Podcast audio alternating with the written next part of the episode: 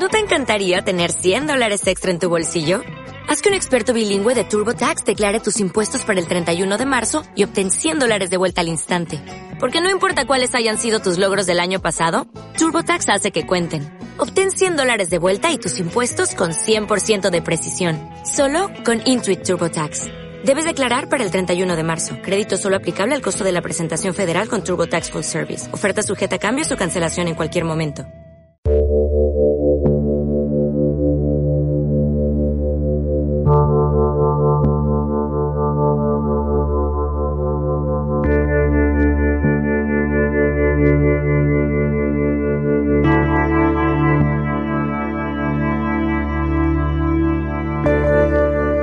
Cantabria Oculta, con Juan Ramón Cayón, Antonio Gutiérrez Rivas y Alberto Martínez Beivide. Muy buenas tardes, noches y sean bienvenidos un domingo más a Cantabria Oculta en Arco FM.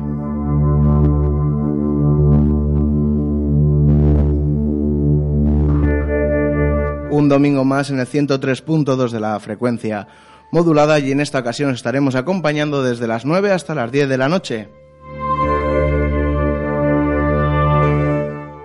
Un Cantabria Oculta un poco especial, pero aún así hoy no vamos a tener aquí a Alberto Martínez Beivide porque se encuentra convaleciente en casa, le deseamos que se mejore cuanto antes, pero sí que está Antonio Gutiérrez Rivas. Muy buenas tardes, noches. Hola Juanra, buenas tardes, noches a todos los oyentes de Arco FM.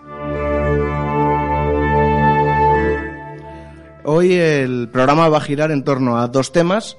Uno tendrá mayor presencia en el programa, otro menos. Pero vamos a hablar de una guerra muy desconocida a pesar de que la lidiaron los españoles. Una guerra que la intentó ocultar el gobierno. Lo ha conseguido porque la verdad que los libros de historia, yo que soy de la generación Loxe, no sale por ningún lado.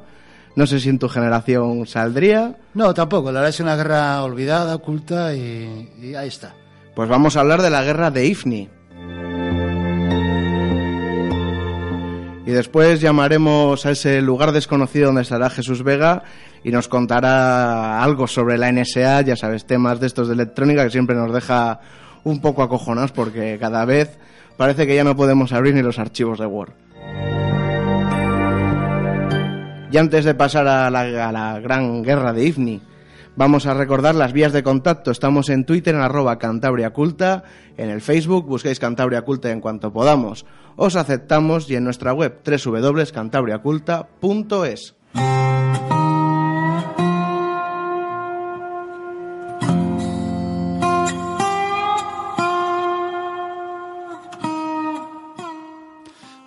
Estamos eh, en este año, eh, vamos a recordar o a conmemorar el 60 aniversario del comienzo de la guerra de Ifni.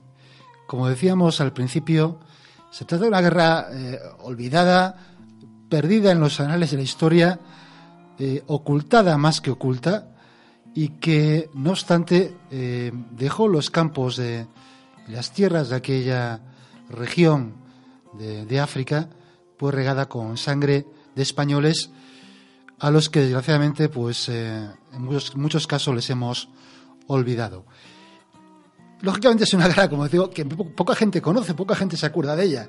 Eh, ya no digo la generación más joven, pero incluso los propios contemporáneos apenas eh, supieron nada de aquello entre la censura del gobierno franquista y la necesidad de ocultar pues eh, las diferentes vicisitudes de- del momento, pues no interesó, es una guerra que no interesó. Y aquí desde aquí intentamos hacer pues este pequeño homenaje a, a los soldados que allí lucharon, que allí dejaron parte de su juventud y muchos de ellos eh, la vida, ¿no? Por desgracia. Además, Antonio, tú fuiste a una reunión de estos soldados. Eso es. eh, el sábado de la semana, la semana pasada estuve en una reunión en, en comillas. Luego diremos por qué estuvimos en comillas. Pude hablar con ellos, pude entrevistar a un par de ellos. eh, y, y los testimonios que vamos a oír, la verdad es que son, eh, en algunos casos, estremecedores. Pues es lo, yo los he escuchado a posteriori y en cuanto los oí le mandé un WhatsApp a Toño diciendo que eran muy crudos y, y la verdad que, te llegan a la fibra. Eh, tengo que agradecer eh, desde aquí a, Javier Zamanillo, que es el presidente de la Asociación de Veteranos Paracaidistas de Cantabria, que la verdad tanto él como todos sus compañeros, sus camaradas eh, nos pusieron las, todas las facilidades para hacer esas entrevistas, se, han portado maravillosamente, ya que les, les, agradecemos, como no puede ser de otra manera. Antes de ir con las entrevistas, vamos a hacer un pequeño bosquejo de, de qué ocurrió allí, la situación histórica del momento. Eh, en 1956 Marruecos consigue la independencia de Francia e inmediatamente eh, el gobierno marroquí, el incipiente, el, recién nacido gobierno marroquí, dirige sus ojos hacia el territorio de Ifni, de los territorios de entonces llamada de forma un poco pomposa África hmm. Occidental Española. ¿no? Eh, es una pequeña franja de, territorio en la costa occidental francesa, casi enfrente de Canarias, es un pedregal, digamos, eh, tiene unos 60 eh, kilómetros de largo por unos 40 de ancho. Hay una población importante que en aquel momento era Sidi Ifni, la capital, y una serie de pequeñas fortificaciones, acuartelamientos eh, o fortines en los que pues eh, agrupaban pues un número de soldados que podía ser entre 80, 100 incluso o menos, incluso 50, 60 que estaban desperdigados por todo el territorio. ¿Realmente el interés de ese territorio cuál sería? ¿No, no parece algo muy atractivo? No, en principio históricamente parece que ha sido un punto de, de o se ha formado como punto de para la creación de un puerto de pesquero eh, para aprovechar las aguas de, de la zona pero bueno, era un poco eh, esa intención de, del gobierno marroquí, sí. al igual que el acto sobre el, perejil. Sí, algo así. claro, era como para decir estamos aquí. Eso es. Pues bien, como digo, el gobierno marroquí inmediatamente fijó sus ojos en el, territorio del IFNI y organizó pues unas guerrillas. Realmente esas guerrillas... Fue guerra de guerrilla, ¿no? Una guerra de guerrillas eh, financiada, promovida y, alimentada y armada por sin duda por el gobierno marroquí. Aunque un poco en la sombra, ¿no? El gobierno marroquí no, sombra, no, Se, no, se, posicionó nunca en guerra. Nunca, con nunca, España, no fue declarada la guerra. Nunca, nunca, porque eh, digamos que era supuestamente un, un, ejército de liberación. O sea, actuaban a través de lo que ahora sería como un ejército de terroristas. Un símil del ISIS, podríamos decir, más o menos sin esa connotación eh, religiosa. Religiosa sí, pero sí de liberación de ese, de ese, territorio. Pues nos encontramos, ya había habido antes diversas escaramuzas, pero eh, digamos que el, foco del, comienzo del conflicto se inicia el 23 de noviembre cuando se cortan precisamente estos, eh, grupos de, terror, bueno, de, guerrilleros mm. se infiltran en todo el territorio de Livni, cortan las comunicaciones, los hilos telefónicos entre la capital y todas aquellas pequeñas fortificaciones, y esas fortificaciones son atacadas y aisladas. Eh, inmediatamente se montan diversas operaciones para eh, salvar, para rescatar a esas personas que están allí rodeadas, que son soldados, pero también son sus familias. Claro. Había civiles, había de todo, funcionarios, había de todo. Pues en el marco de estas operaciones es cuando, eh, cuando de alguna manera eh, se desarrollan las actuaciones de las personas que vamos a entrevistar. Una de ellas eh, es Santiago, mm. Santiago Gutiérrez González, que es el primero que vamos a escuchar, un, un joven de Maliaño en 1957, de 19 años, y que decidió anticipar la mili, la mili tenía que cumplir a los 21, y dijo, bueno, me voy voluntario a los paracaidistas. Sí. Y en 1957 se presenta voluntario a los paracaidistas y así nos cuenta la historia. Eh, ingresé en la bandera paracaidistas en el año 57 y ingresé en la primera bandera como, como recluta y, bueno, voluntario. ido de la vida civil y voluntario. Y entonces pues hice todas las pruebas correspondientes como la de física, cultura aprobadas todas, pues me destinan a Alcalá de Henares, que es donde está la base de la primera bandera, que entonces nada más había una bandera, la primera bandera paracaidistas, allí. Y entonces ahí ingresé en la primera bandera paracaidistas. Por lo cual luego pues allí nos sometieron también a una serie de pruebas físicas, en las cuales, una vez aprobadas, me mandan a Alcantarilla, Murcia, hacer el curso de paracaidismo ya para salir paracaidista. Y una vez hecho el curso de paracaidista, por lo cual saltábamos cada semana un salto, nosotros llevábamos tres, pero un día nos dijeron que teníamos que saltar tres saltos en una mañana, por lo cual nos sorprendió mucho porque normalmente había un espacio entre uno y otro de una semana. y no y no tres saltos Eso seguidos. era porque tenían prisa por, por, por tener. Entonces detectamos que por los comentarios que había allí entre los mandos y a veces los sargentos llegados primeros que nos enseñaban el curso, decían que es que África parece ser que había follón y que entonces no podíamos ir sin el título de paracaidista. Y saltamos esos tres saltos. O sea, Al día siguiente nos coge a las 5 de la digo a las 5 de la mañana una vez del desayuno que prepararíamos todo el equipo que tendríamos para ir para África. Eso ya no nos dijeron que íbamos a ir a África, nada más que nos dijeron que prepararíamos el equipo que había destinado tres aviones para marchar para África. Y llegasteis a. Y llegamos a África, nos asignaron allí una tienda de campaña, como nosotros llamábamos ahí Jaima, y allí nos asignaron una tienda de campaña, nos dieron toda la munición precisa, todo el material de guerra de combate, todo lo, lo eso, y digo, bueno, pues ahora lo que se trata aquí es de una instrucción férrea, dura, y aguantar. Y así fue. Nos sometieron a unas pruebas muy duras, muy duras, muy duras, por lo cual algunos desertaron Hubo deserciones. Hubo deserciones, esas no las he dicho muchas veces porque me duele.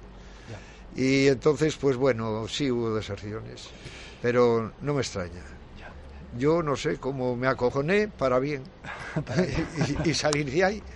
Bueno, pues adopté, he venido para quedarme y no me voy. Y así lo pensé y así lo hice. Y casi inmediatamente. Y- en combate.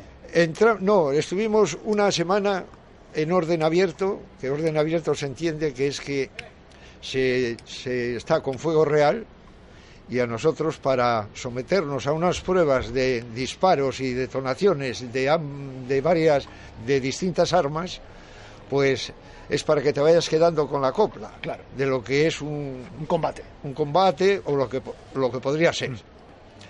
Bueno, pues nada, salimos del atolladero, ya un- con una, una preparación que tuvimos bastante sometida a una dureza eh, extrema, dureza extrema, pues ya la alegría nuestra fue que ya eso se acabó, a las 5 de la mañana, un buen día que no tardó ni dos semanas en, llegar, nos, no- a las 5 de la mañana toca Generala, y bueno, como tiros, todos, con material y de, de malas maneras, formados, pero allí, allí todos. Y nada, preparados con todo el material que disponíamos de combate y, y para el campo. Para el campo, por, pensando de que, bueno, que esto iban a ser unas maniobras. Nadie nos decía nada, nada más que aquí al camión, con todo el material de guerra, toda la munición, todos los equipos sanitarios, ambulancias, GMCs, de los de la guerra de Corea Todo. y todo el material. Y vosotros Era- pensando que otras mani- más maniobras. Ma- Digo, eh, ahora sí que ya una vez que hemos aprendido lo que hemos aprendido, ahora nos van a meter 40, 50 kilómetros. Pues sí, en eso no, no nos equivocamos, pero la verdad es que lo triste fue que ya cuando, cuando ya se pasaron dos días y tres días y veíamos camilleros por allá, por acá, a distancia muchas veces, porque la legión estaba a la izquierda y nosotros íbamos a la derecha, porque éramos las consideradas las tropas de élite y la legión y, la- y los paracaidistas. Pues veíamos camilleros que subían, que subían y digo que será un simulacro. Digo, no había tal simulacro. Era que los moros estaban cepillando a, a- a- a los que se ponían a tiro. Nada más. ¿Y eso dónde estabais? Pues eso estábamos. Yo exactamente no lo puedo descifrar Ajá, sí. porque eso se, ellos los mandos lo, lo tenían estudiado por cotas. Vale. ¿eh? Eh, toda la geografía, eh, eso estaba por cotas. La cota 314, la cota 125, la 140 y tal y tal. Y ellos, nosotros nada más que caminar. Caminar. Y aquí, en posición, fuego y tira. Eh, ¿Cuál fue el primera... La, claro, tú llegaste a disparar. Tú estabas a cargo de ametralladoras, ¿verdad? Eh, bueno, eres el Sí. servidor de Bueno, ametralladoras. yo era, era proveedor. Proveedor. Yo estaba de proveedor para colocar las balas en las cintas y metérselas al tirador, que era, por cierto, un tirador de Madrid, que cantaba Morse con la ametralladora. Sí, sí, sí. Do, ta, ta, ta, ta, ta, ta, ta, ta. Y eso era dificilísimo, porque es un botón que ta, ta, automáticamente la ametralladora dispara. Pero hay que saber muy bien tantearle, no estar muy nervioso, y para que puedas tirar una, dos, tres, o cuatro o cinco balas, o ráfaga. Y joder, lo entendía de maravilla. Y tú, tú, llega- claro, tú llegaste a ver el enemigo, el enemigo de enfrente. O sea, y- o viste, se llegaban a ver los enemigos. eh, Yo solamente el enemigo le vi dos veces. Una cuando el comandante don Tomás Paya Sierra se vistió de moro y fue a reconocer una cábila con una pistola del 9 largo y nada más. Y dijo, guardarme la espalda que voy a reconocer una cábila que estaba pues a un kilómetro, un kilómetro y medio. Y bueno, pues nos quedamos fríos. Este tío, ¿dónde va? Nosotros caguitos de miedo con cuatro meses de mili ya sabíamos que habíamos anteriormente habíamos visto a los camilleros llevar a gente en camilla y digo aquí hay algo más y ya vimos que cuando entrábamos en posición las ametralladoras los moros tiraban a ellas y las balas nos estaban pegando casi en los pies ¡Yin! ¡Yin! o sea, las balas las estaban ahí. Ahí, Al lado, al lado. Al lado, al lado. Y claro, yo estaba de primer proveedor. Llamaba al segundo proveedor, cagado de miedo, decía que no, que te toca a ti, que no, que tú, que venga, que, oye, pero venga. Y porque ya nos habíamos dado cuenta, el miedo se nos había ah, ah, metido en el cuerpo y ya las balas nos estaban pegando en los pies. Chin, chin, chin. Y por encima, y silbaban. Hostias. Y joder, acojonados. Pero había que hacerlo. Claro. El teniente estaba allí dando las órdenes de pie y tú estabas tumbado. Así El que, teniente estaba dando las órdenes de pie. sí, sí. Todos. Unas agallas. Yo, yo, yo, yo pensaba, digo, "Jo, pues si este es mi padre. ¿Quién tiene que estar de, de- de frente a- a- al fuego? Tu padre. Pues estos con la pistola en mano dando las órdenes, pero no para tirarnos un tiro a nosotros, ni mucho menos. ¿eh? Es que, como diciendo, ¿dónde estáis cabrones que no os veo? Así, con estas palabras. Porque no se, no se les veía. a Los... No se les veía. Porque alcanzaban, además tenían, tenían una táctica que era infalible. Nosotros teníamos que avanzar. Teníamos que ir por vaguadas, coger alturas suaves de una atacada, lo que ellos pues se tiran una semana subiendo una montaña. Allí se sitúan, por aquí va a pasar el enemigo y estamos aquí a- a- anclados Esperando tranquilamente. esperando tranquilamente. Pero nosotros tenemos que avanzar. Y a veces ya cuando llegamos al sitio estamos ya reventados.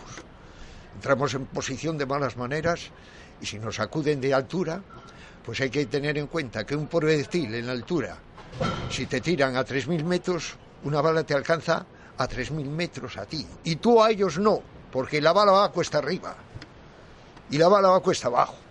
Y eso nos ocurría con los morteros tirábamos a 1500 metros o 2000, pero ellos nos tiraban a 5000 y 6000 y 7000 metros y nos llegaban. ¿Por qué? Porque estaban en la montaña más alta y la curvatura era de mucho más ángulo. Claro. Claro.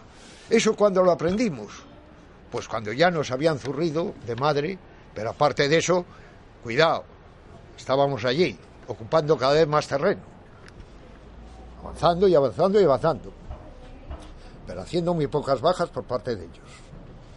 Lo que ellos nos originaron demasiado bajas, porque entramos muy de lleno.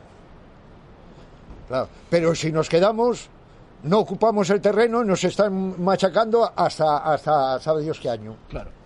Eh, ¿Qué tal, ¿qué tal estabais equipados? Desde el punto de vista de, de Eh, armamento. eh, arma- no, no, eso nada, es un desastre. Un desastre. Si llevamos piedras, igual adelantamos más, porque nos ponemos a la altura de los muros. Hombre, daba la casualidad que, que los moros no tenían las herramientas nuestras, pero nos estaban tirando con mejor material que el nuestro, así de claro. ¿Por qué? Porque los franceses cuando se fueron dejaron todo el material y para ellos, para los franceses, era- un material obsoleto. Y luego lo comprobamos cuando, cuando ya cogimos moros, porque detuvimos muchísimos, ¿eh? Les cogimos material de guerra y hicimos ahí una exposición en la bandera cuando llegamos al, al cuartel nuestro, que teníamos de, tiendas de campaña y demás, lo presentamos allí para que veríamos todo lo que habíamos mm, re- recogido de, de ellos y los prisioneros que habíamos hecho. Pues bueno, tenían, tenían unas armas que, que no las tenemos nosotros. Una, una pregunta. eh, participaste en una de las operaciones más conocidas de los paracaidistas, si no me equivoco, el primer salto en combate eh, de los paracaidistas españoles, que fue... eh, La, libera- la liberación de, de- del Mesti, me parece que fue. El Mesti ¿No fue Til- Tilibín? O, o Tiliwin, Tiliwin, sí, Tiliwin. sí. Ya Eh, el Mesti, Tiliwin, porque hemos pasado por todos los territorios, eso lo hemos pasado, o sea, uno por uno, uno ¿Cuán- por uno. eh, Igual ¿Cuántos que aviones, los demás. ¿Cuántos aviones, recuerdas cuántos aviones ibais? Eh, Eh, ¿Cuántos aviones ibais? Pues íbamos, me parece que fue una compañía, fueron cuatro, cuatro o cinco aparatos. Cuatro Eh, en total, ¿cuántos? Unos 80. Unos 80 por ahí, lo, 80. lo que es una compañía.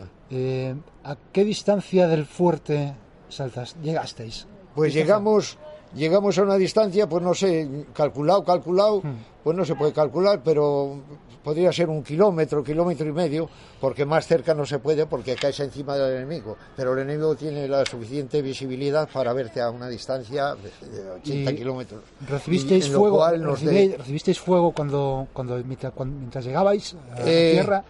No, No. Y, si le, y si le hubo, no lo sentimos porque mientras ibas bajando, los moros parece ser que nos dijeron que iban corriendo, Que iban corriendo. monte arriba. O sea, se asustaron. Y decías que en Tilbuín lo ocupasteis eh, prácticamente sin, sin pegar un tiro y estuvisteis eh, unos cuantos días, Y- días ¿no? ahí esperando No, a... no, allí no se esperó nada. Allí una vez de eso se embarcó otra vez en, en- en camiones y, y camino a otra ruta. Se les liberó la guarnición esa y esa la ocuparon. Pues viene el regimiento de Soria, creo que entraría, o el regimiento de Soria, el regimiento de Pavías o el regimiento de Cádiz. Nosotros los terrenos que ocupábamos, acto seguido, ya se lo dejábamos a las tropas de, de reemplazo y allí se anclaban ellas con más miedo que Carracuca, con, con cara de leche y nosotros yo, con 19 años, una barba mayor que la tuya, sin afeitarte en, en, en 15 días, un mes, y, sin, y sin, sin afeitarte y sin cambiarte la ropa, y sin cambiarte la ropa. Bueno, aquello era terrible. Y no te hablo de la miseria, que gracias a los alemanes que inventaron el DDT. Pero allí, todo Dios arrascándose por la noche, por la mañana, se lo tuvimos que decir al capitán. Mi capitán, yo no sé, me pica todo el cuerpo, no me puedo, porque no nos podíamos quitar las trinchas ni nada. Con el equipo puesto, durmiendo y a todas las horas, de día y de noche, con la misma ropa. Durante 15 días, un mes, no sé cuánto tiempo estaría hasta que se dieron cuenta de lo que teníamos era una cantidad de miseria. Claro. Me cago Piojos, lo que nunca me había creído yo por las costuras estas. De aquí, toda esta costura, apuñados. Por todos lados. Las partes no se veía el pelo, el vello. Nos mandaron, porque esto ya había pasado un tiempo, ya había pasado un tiempo allá en el, en el monte, y ya nos mandaron unas jeringas así, como de, de... Sí, sí, menos de 70 centímetros no tenían. Que era como del flick que había entonces. Sí. Nos la metían así por dentro, era un tubo, bu, bu, y salía el polvo de, DDT. de- del DDT. Salía hasta pa- por los pantalones, por, la- por la- por las camisas, por todos los lados. Salía el polvo del DDT. O sea, la miseria aquella fue terrible. Eh, antes me contabas que una de las circunstancias, de las situaciones más complicadas, fue eh, el sostenimiento de una posición que os atacaban por la noche. Me cago en diez, allí fue en Alaida Osogú. Joder, aquello fue terrible. Joder, allí estuvimos 15 días. 15 días. 15 días, allí estuvimos 15 días pasándolo mal, mal, mal, mal. Allí estaba, allí, además estaba el cuartel general, estaba el comandante don Tomás Falla Sierra. Yo allí le conocí. Y él tenía el cuartel general, digo, joder, menos mal, estoy aquí arropado. Joder, y es el comandante jefe eh, de las dos banderas y tal, y aquí estoy arropado. Joder, había, había to- toda, toda la sección de máquinas, una, la compañía, mm, lo que es una cota, o sea, un- arriba, todo, todo, una corona, hacíamos un abanico de ametralladoras a una distancia de, de, de 25 metros cada una y entonces cogíamos un ángulo que contrastase con la ametralladora del otro siguiente. Para así batíamos todo, toda la, la, colina. Batíamos toda la colina. Y en el centro teníamos el cuartel general, que eran tres o cuatro cávilas, y allí es donde daban las órdenes el comandante don Tomás Falla Sierra.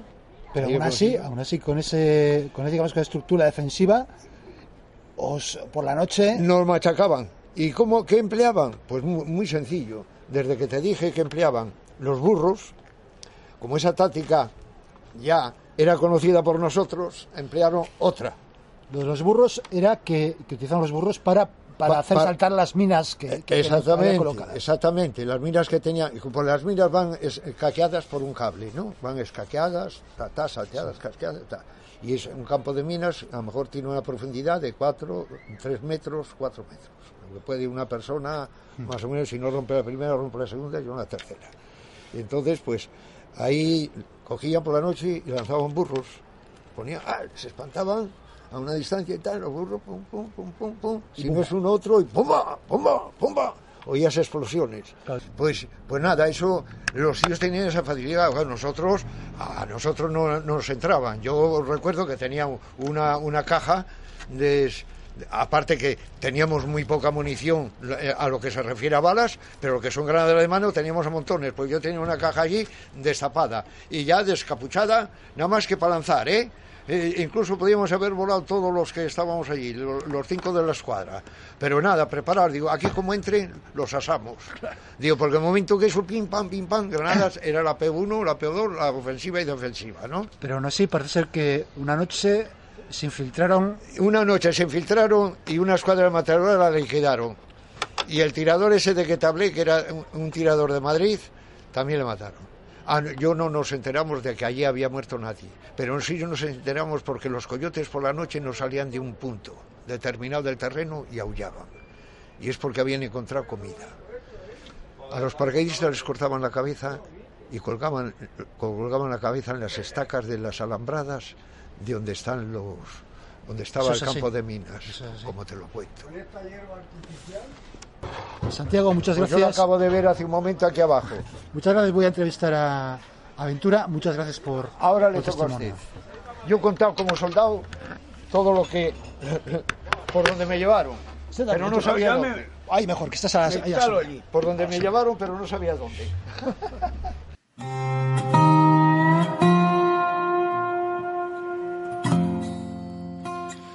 Bueno, la verdad es que es un testimonio impresionante que, que desde luego, sobre todo los últimos, las últimas frases, esas, esas cabezas de, de paracaidistas clavadas en picas en, los, en esos eh, campos de minas, esos aullidos de coyotes que habían encontrado carne.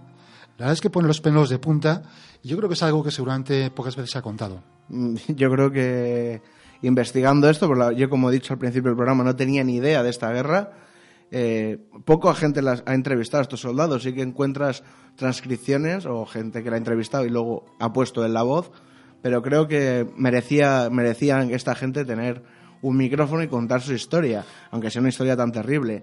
Me, que sí. me llamó la atención también eh, cinco saltos y a la guerra. A la guerra. A la guerra, O sea, sí, sí, era así. realmente tenían que sacar el carnet de paracaidista, pero vamos, les dieron dos saltos, les montaron un avión y para África. Eso es, así era. Así era. Hay que decir que, que no solo estuvieron los paracaidistas en África, también estuvieron la Legión, incluso estuvo, estuvieron soldados de reemplazo, lo que estaban haciendo la mili, esos regimientos de, de infantería, que estuvieron haciendo la mili, también dejaron ahí muchos de ellos la vida. Y muchos, también me llamó la atención, muchos desertaron. Muchos desertaron, lógicamente. Sí, sí, sí. Eh, el siguiente testimonio eh, tiene relación con un personaje muy importante de esta guerra, el teniente Antonio Ortiz de Zárate, un- una persona, aunque nacido en, en Guipúzcoa, si no me equivoco, eh, digamos que es un, un cántabro de, de adopción. Sí. De hecho, su, su tumba está en, en el cementerio de Comillas, que por ello se realizó allí pues el homenaje que, que el sábado de la semana pasada pues acudí y allí, allí con los paracaidistas. Eh, Ortiz Cerate fue el, era el teniente de una unidad que se encargaba de, que se encargó de la misión de rescatar uno de estos fortines sitiados, el fortín de Telata, y eh, vamos a escuchar el testimonio de eh, Ventura Sánchez Ramos, uno de los soldados que le acompañó. Ingresé en la Brigada Paracaidista el 26 de julio de 1956. Nací en Guijuelo, el pueblo de los jamones, el 4 de noviembre de 1936. Muy bien. Eh, Ingresé en paracaidista, hice el curso, el octavo curso, y fui destinado a la segunda bandera. A los dos, tres meses de, de estar con el título ya en la segunda bandera, enviaron la bandera a Disney para relevar a la primera. Ajá. Y ahí empezó Ahí empezó todo. Y la historia. quizá usted eh, fue protagonista eh, de una de las acciones eh, más heroicas, también más desgraciadas de, de esa, de, esa, de esa guerra. Es olvidada, lo que toca. A cada lo que uno. toca, que es el intento de, de rescate de socorro de Cerata. Nosotros Sí. nos mandaba el general Gómez Zamayoa, que era el jefe del territorio de Disney, mandó a la sección mía al mando del teniente Ortiz de Zárate a Telata para liberar el puesto de Telata que estaba muy acorralado por los muros. El general Zamayoa, yo lo escuché perfectamente porque iba en el camión mismo que iba el teniente y le dijo al general, está mal el llegar a Telata. Está el camino, hay muchos moros en el camino, está mal. Y el teniente le contestó, mi general, entraremos en Telata o en el cielo. Se idea del carácter, ¿no? De...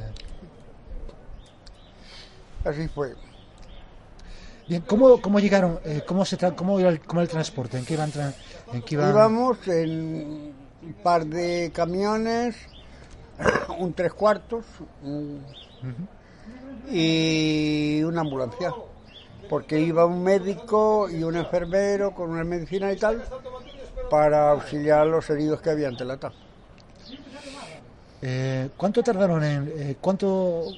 Había una distancia de unos 40 kilómetros, creo, más Sí. o menos. ¿no? Nosotros salimos de, de Sea Disney por la tarde, no puedo precisar la hora, salimos por la tarde. Y a medio camino más o menos paramos a dormir. Pero ya eh, temiendo algo. Estuvimos pues prácticamente de guardia toda la noche, temiendo que aparecieran en algún momento por algún sitio. No aparecieron y al día siguiente por la mañana continuamos camino. Eh, y hubo un momento en que son atacados. Primero, cuando estábamos llegando al sitio donde ya nos, nos paralizaron totalmente, nos encontramos a un moro que venía a pie. El teniente De Zárate, que se temía algo, paró y le preguntó al moro, ofreciéndole algo, una compensación en civil. Entonces el moro le informó, medio en árabe, medio en español, que en la curva, un par de kilómetros más adelante, que había un equipo muy grande de moros con ametralladoras y tal, que nos harían fuego. Y allí fue donde empezó todo. Nosotros arreglábamos la carretera porque nos la habían echado piedras y O sea, el avance era complicado. Entonces, era muy complicado, muy complicado. Entonces había un pelotón que iba por los dos lados de la carretera como protección y los otros dos arreglando la carretera para poder pasar. En total, ¿cuántos hombres eh, formaban esa Nosotros sección? éramos 44, 44. con los cuatro conductores que no eran paracaidistas. Vale. Éramos 40 paracaidistas y cuatro conductores que no lo eran. Y luego el practicante y el médico tampoco. Total, que llegan a, esa curva son efectivamente Llegamos a la atacados. curva y allí ya fue imposible seguir porque habían cortado la carretera totalmente. Allí llaman pistas. No es asfaltado ni nada, es de tierra y ya la habían cortado definitivamente y ya era imposible continuar. Entonces el teniente dio orden de dejar los coches y subir a, a la montaña aquella. Ya estaban recibiendo ataques, ya, ya, estaban Sí, siendo sí, atacados. sí, sí. Ya estaban tirándonos de la montaña de frente, nos estaban tirando. Y luego ya nos tiraban de todas, claro. O sea, llega un momento, eh, suben esa, esa, esa cota, esa montaña, para tener una posición más, más Dominante. más, dominante, más, Claro, sí. más defensiva. Sí. Y llega un momento en que son atacados de, de todos los lados. Por todas partes. Eh, supongo que empezaría a haber bajas. Claro.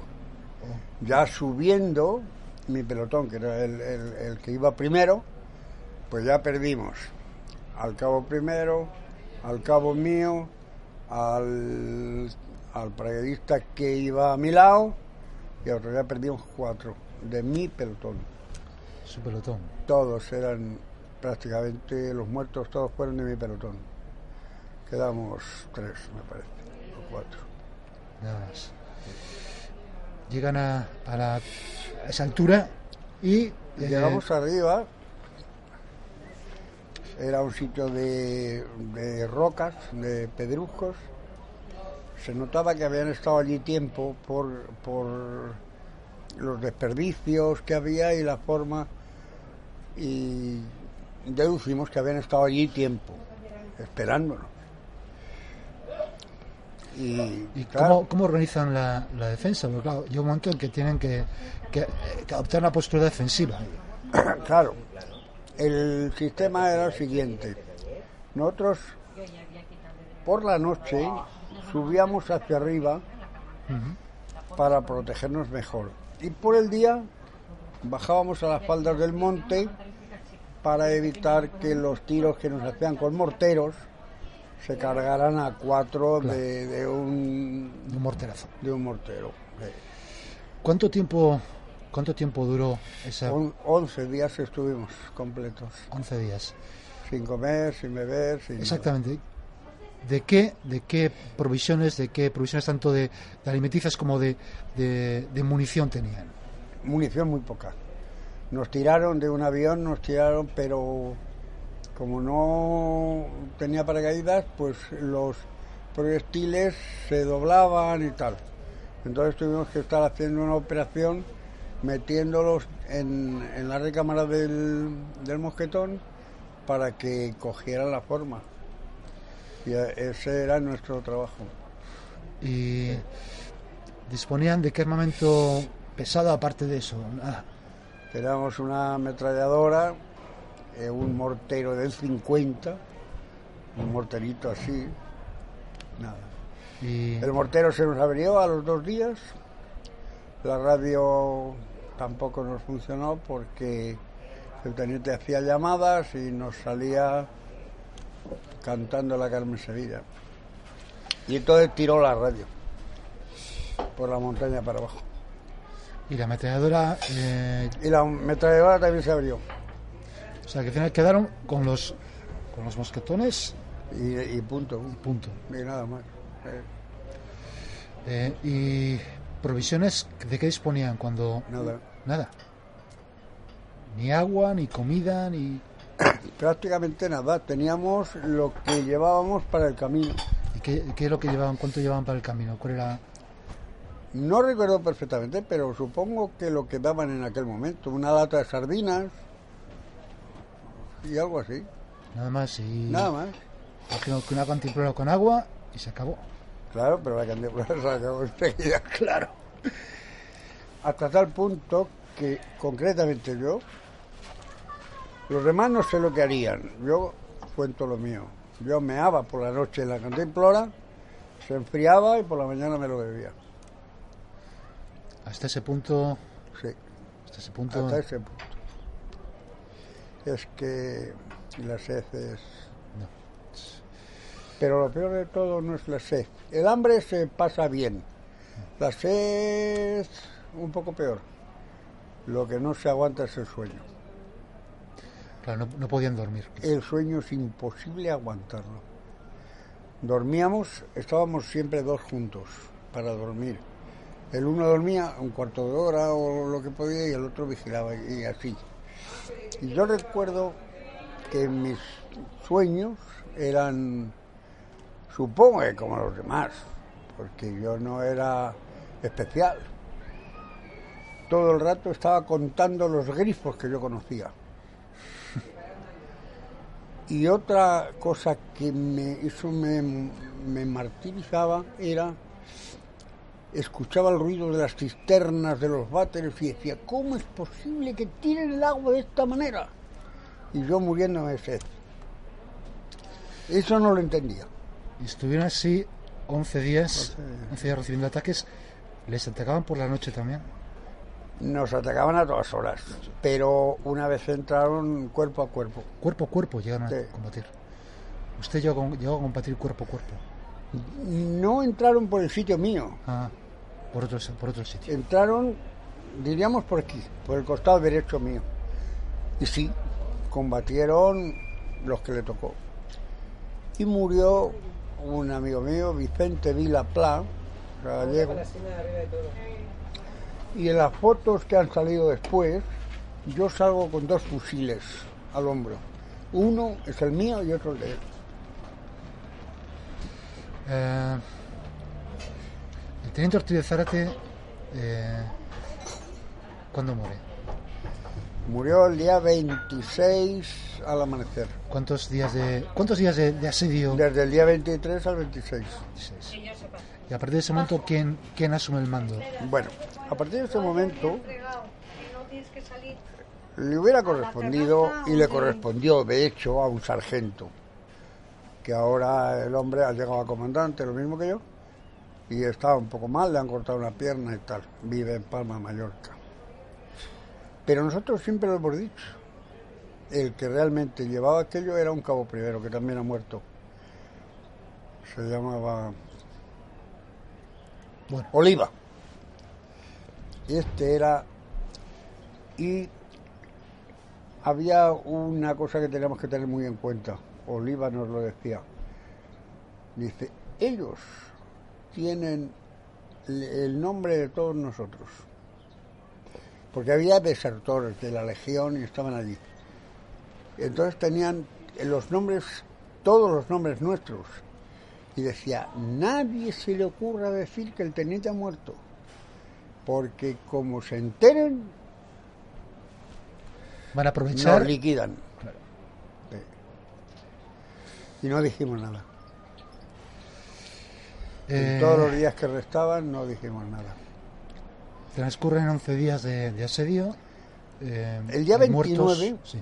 el día 29 yo me llevé una gran desilusión, creo que la más grande de mi vida. Aquel día el resto de mi compañía, la séptima compañía de la segunda bandera,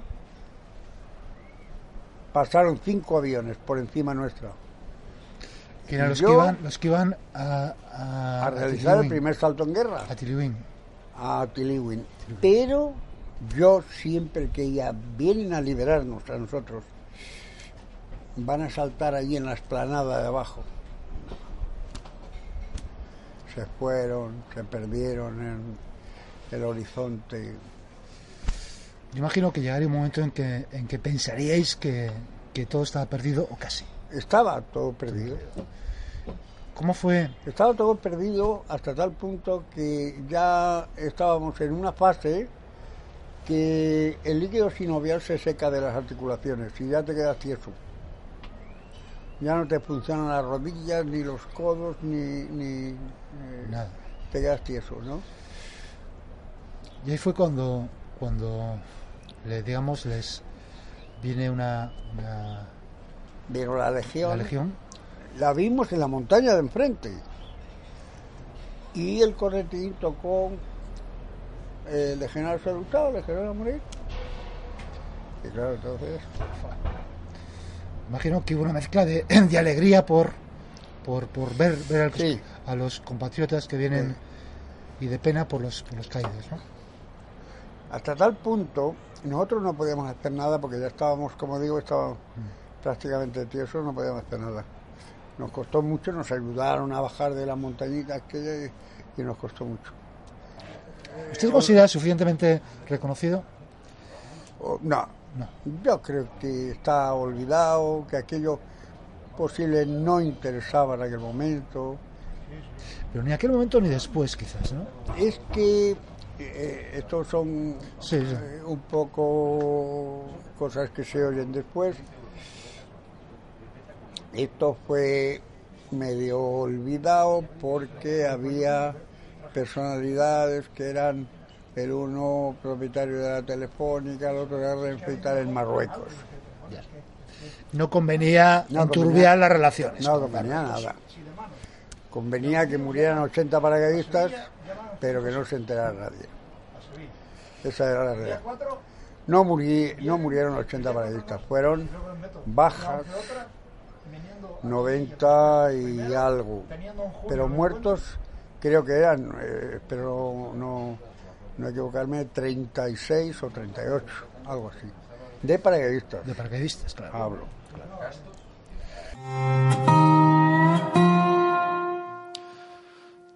Una vez más, como decíamos con el testimonio anterior, eh, este, te quedas sin palabras. Yo recuerdo la entrevista que momento en que, en que casi te emocionas viendo a su vez la emoción de esta persona contándolo.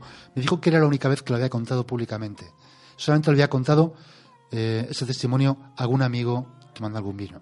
Claro, o a familiares. se notaba, familiar, un familiar, se notaba que le costaba recordarlo. Normal. Le, dolía. Dejó muchos amigos allí, sufrió muchísimo, en 11 días sitiados, teniendo que vivir sus propias orina. Eh, casi sin poder moverse. Es que 11 días estar metido, bueno, metido, tirado en el suelo, como quien dice. Sí, sí, tirado en el suelo. Y... Con una lata. Con una lata, sí, nada. Una lata, bueno. Sí, con una cantimplora. Y poco más. Haciendo lo que podía. Y también hay que destacar lo que él dice que es una de las razones quizás por qué se escondió esta guerra es por intereses puramente económicos. Puede ser. Simplemente no querían ver a España como un colonizador.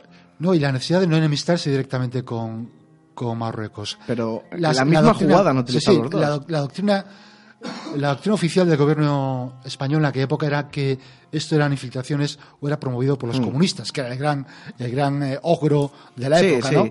En absoluto nunca dijeron que pudiera ser instigado por Marruecos, cuando la realidad de todo el mundo lo sabía.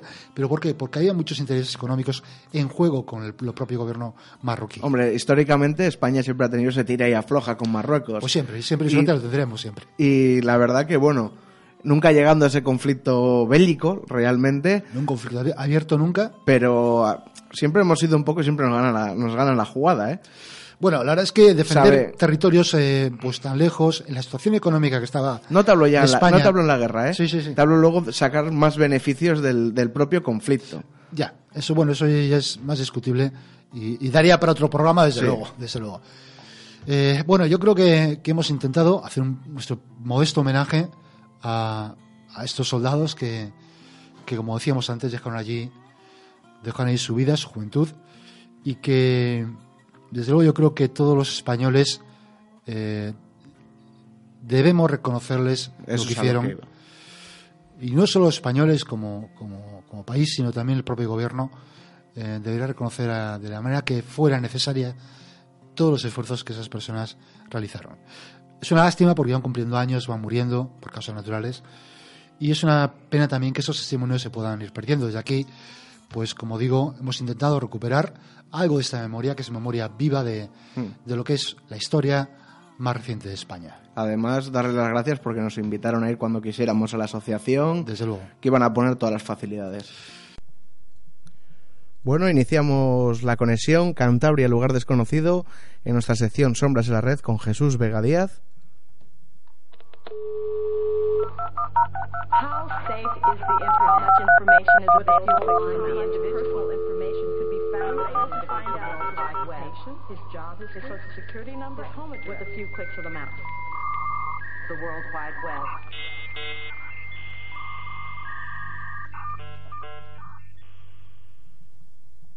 Buenos días, Jesús. Buenas tardes, buenas noches. ¿Nos oyes?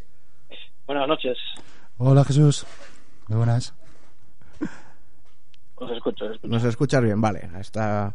Pensábamos que ya estaba la NSA detrás de todo esto. Bueno, probablemente, pero Igual solo están en la escucha. Todavía no han intervenido la línea. Bueno, ¿de qué nos ibas a hablar hoy? pues hoy vamos a hablar de una nueva entrega de, de esta serie de, de publicaciones que está haciendo Wikileaks relacionados con la CIA. Eh, recordemos que la última llamada que teníamos hablábamos de Vault 7, una serie de entregas que iba a hacer este esta gente de Wikileaks. Y tenemos una bastante interesante que se llama Scribbles, o bueno, trata sobre un proyecto conocido como Scribbles, un proyecto de la, de la agencia de la CIA, ¿Mm? eh, que bueno, la traducción sería Garabatos y también conocido como el Snowden Stop Snowden Stop It. O sea, el, el, el que para a Snowden o el, el Eso es, frenador de Snowden. De Snowden. El, el que evita que, que aparezca un nuevo Snowden, ¿no? Ajá. ¿Y en qué, en qué consiste todo esto? el que evita que se filtre de nuevo información como ocurrió con el con el conocido hombre Eh, ¿En qué consiste? Scribers es una pieza de software eh, diseñada para incrustar eh, tags, para incrustar etiquetas en documentos confidenciales, lo que permite a la agencia eh, rastrear en caso de que haya una filtración, en caso de que haya un chivato, un, un espía extranjero que se haga con esta información, le permitiría a la agencia detectarlo, ¿no? La propia CIA lo describe como una herramienta que genera marcas de agua y que inserta esas marcas de agua en los documentos que, que son eh, potencialmente podrían ser robados por agentes de inteligencia extranjeros o por eh, traidores, ¿no? Por, por agentes internos que, que los publiquen. O sea que eh, realmente no evita la filtración, sino lo que hace es, digamos, eh, permitir luego el rastrear de dónde ha venido esa filtración y quién es el culpable. Y lógicamente no- perseguirlo. Sí, eh, no tendría la filtración en ningún caso, lo que sí permitiría es conocerla en el mismo instante en que se produzca, ¿no? Ajá. En el mismo instante en que una persona abre un documento, permitiría a la CIA conocer quién y en- desde qué lugar y en qué momento ha abierto qué documento. ¿Y cómo funciona todo este entramado?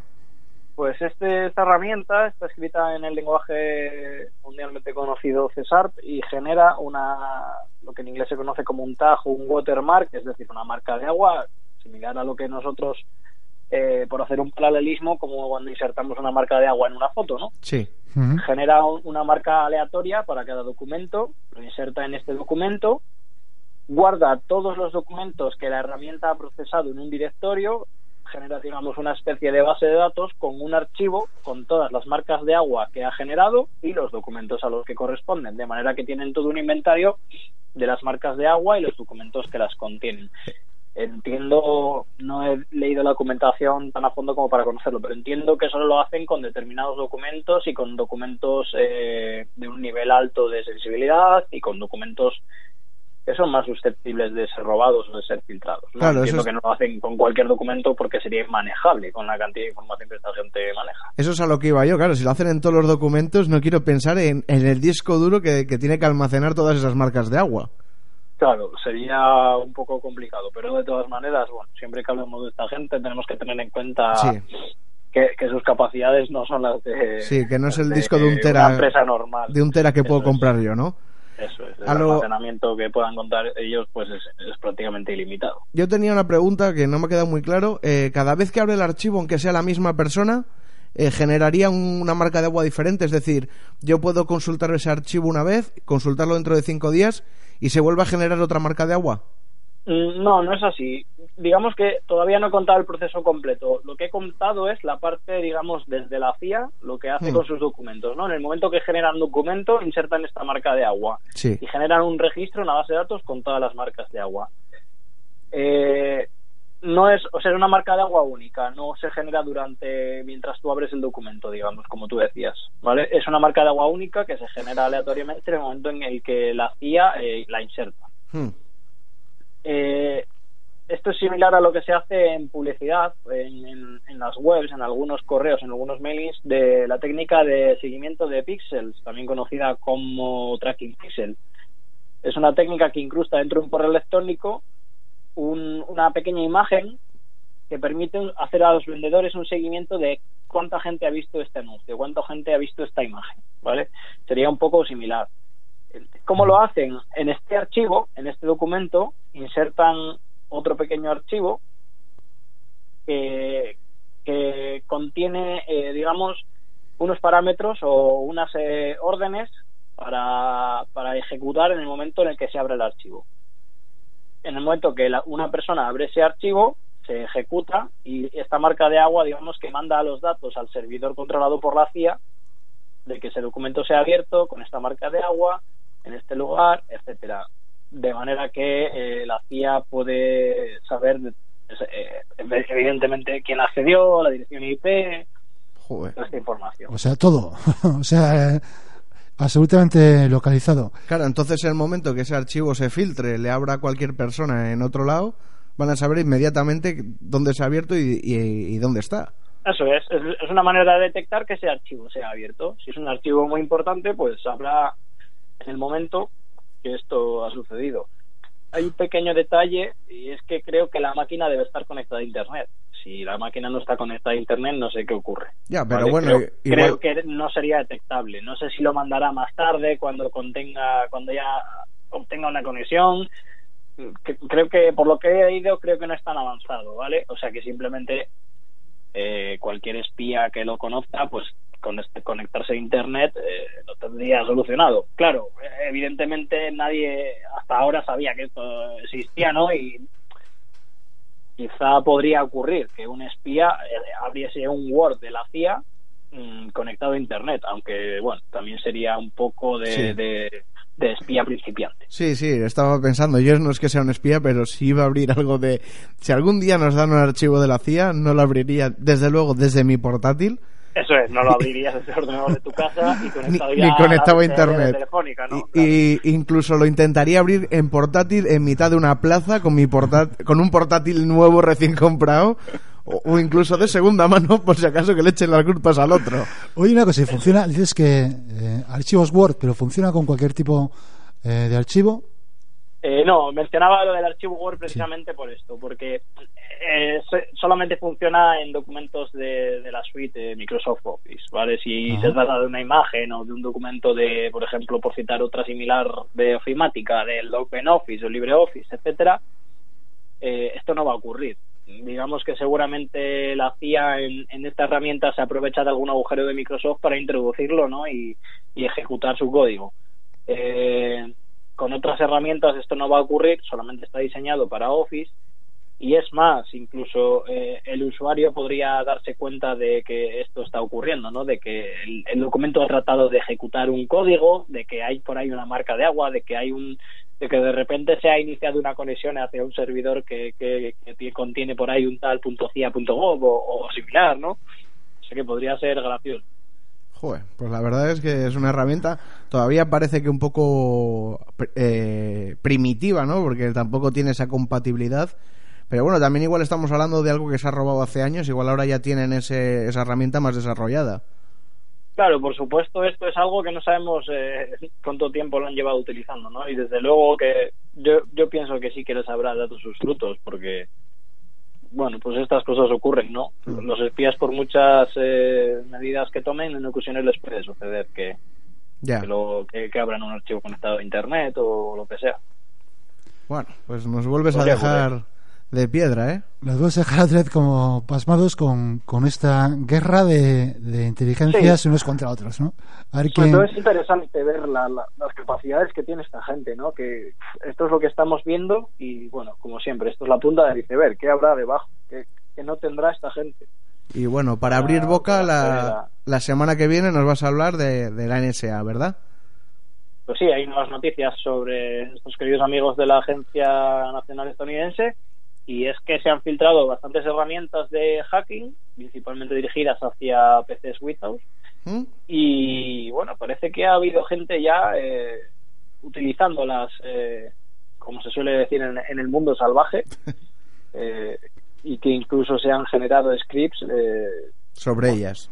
Sí, que los puede ejecutar cualquiera, que no hace falta saber ningún experto, simplemente hacer doble clic y pinchar en un botoncito Y, cualquier eh, cualquier persona puede ejecutarlo, cualquier niño, cualquier script kiddie, como se suele conocer en el argot, cualquier niño con un script que es simplemente pulsar enter y, y puede hackear un PC que contenga una de estas vulnerabilidades. Pues bueno, pues esto la semana que viene nos enteraremos. Muchas gracias Jesús y como siempre, como última medida, irnos al monte. Eso es, siempre está esa opción, nada descartable. Pues nada, hasta la semana que viene Jesús. Hasta la semana que viene. Muy bien, muchas gracias, hasta luego.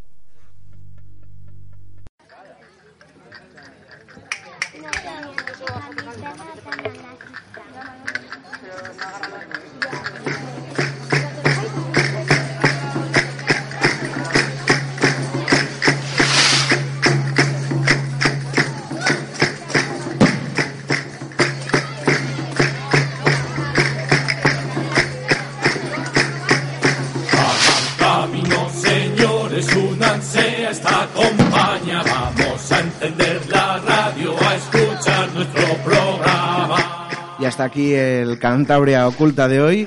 Eh, desearle a Baby una pronta mejoría y que ojalá esté aquí el, el fin de semana que viene. Y bueno, Toño, hemos vuelto como a la vieja usanza, tú y yo mano a mano, con Jesús a través del teléfono, como en los orígenes. Como los orígenes, volviendo Y- otra vez. Y nada, me gustaría también destacar que queríamos darle las gracias a Walder porque nos han cedido una cámara de 360 grados que la verdad que es un juguetito que teníamos muchas ganas y creemos que podemos eh, dar una- un enfoque nuevo y, y que la gente se sumerja más en nuestras investigaciones a través de estas imágenes y esos vídeos que podremos realizar con esa cámara. Pues sí, la verdad va a ser un, un instrumento muy, muy atractivo y muy interesante para... Y un apoyo para nuestras investigaciones sí, muy bueno. Muy bueno. Y bueno, antes de despedirnos vamos a recordar las vías de contacto. Estamos en Twitter, en arroba Cantabria Culta, en el Facebook, buscáis Cantabria Culta y en cuanto podamos os aceptamos en el email, en contacto cantabriaculta arroba gmail.com y si os habéis perdido algún programa, están todos en nuestro canal de iVoox. Busquéis Cantabria Culta y ahí están todos los de esta temporada y los de, y los de la anterior. Y para todo lo demás, cantabriaculta.es.